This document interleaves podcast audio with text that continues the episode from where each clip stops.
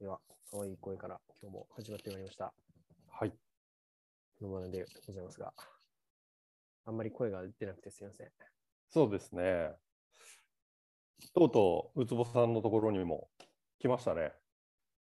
そうですね、あの、多分オミクロンだと思うんですけど、はい。陽性反応が出てしまいまして。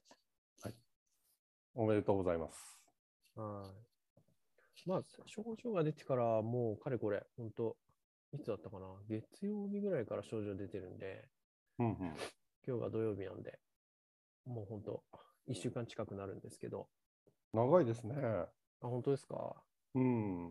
まあ、長いのかどうかもよくわからんですけど、10日間はとりあえず隔離っていうことで、うんうん、あれ、まだ熱あるんですかうーん、まあ、多少ありますね、まだ。あ、そうなんだ。いや、私の時、もう1年何ヶ月前ですけど、1日でしたからね、熱が出たの。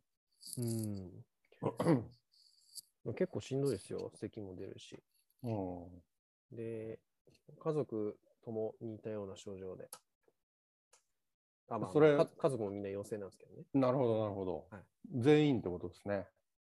そうですね、はい。うん。だからなんかわかんないですけどね、人によって症状が大きく違うっていうことが、我が家ではないと。うん。そうか。で、株は何なのかは教えてもらえないってことですね。 わかんないですね。聞けばわかんのかもしれないですけどね、特にそこまでは教えてもらってないです。はい。じゃあ今日は今日はプロジェクト検証の続きで、目標とスコープですね。うん。じゃあ次のスライドで、前回一番の目的についてやりました。うんうんうん。目的はもうなるべく文章で、えーベネフィット、このプロジェクトはどんな利益、どんなベネフィットを目指して、えー始めるのか、うん。発足するのかという背景の部分ですね。目的背景を、えーきっちり書きましょうねという話をしました。今日はこの目標とスコープをはい増していただくということで。そうですね、前回の事例をそのまま使ってうん解説しようと思います。 10分ぐらいで終わるのか、終わると思います大森ね。さんも時計を見ながら喋ってく ださいね。 時計ね、持ってないですね。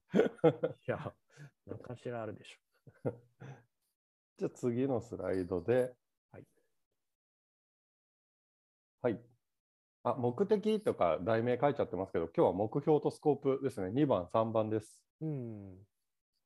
目標っていうのは、プロジェクト完了時の目指す姿、ゴール。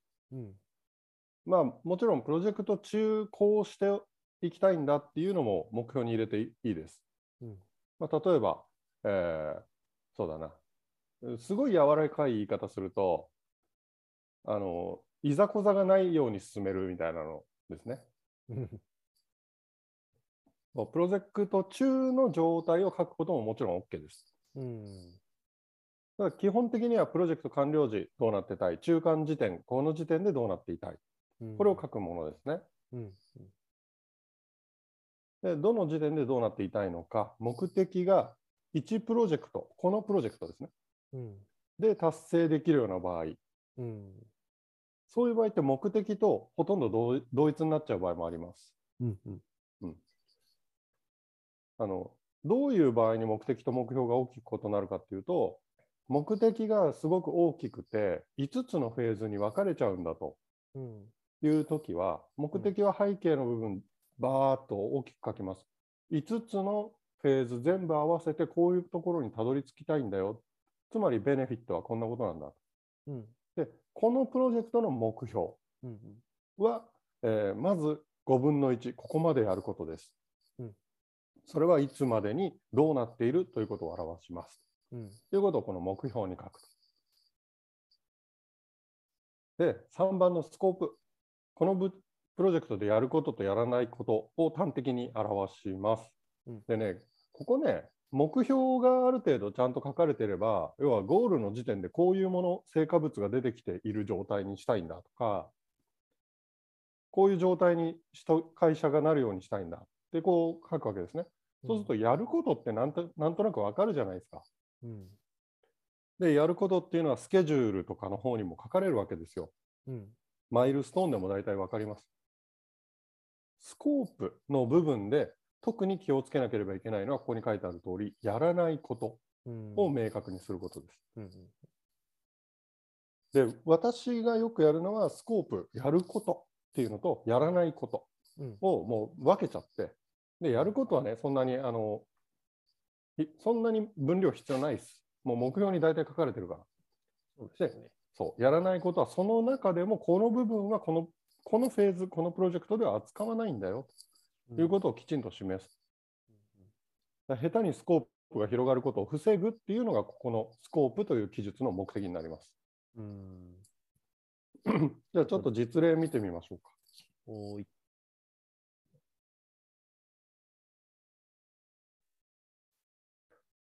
はい、こちらですね。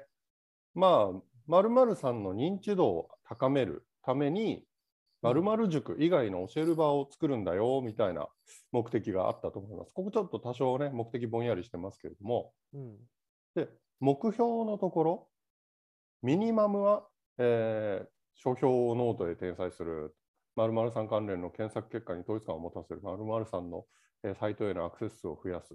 これね、できれば、えーもう具体的に表現した方がいいです。そうですよね。うん検索結果の統一感を持たせるとはどういうことなのか。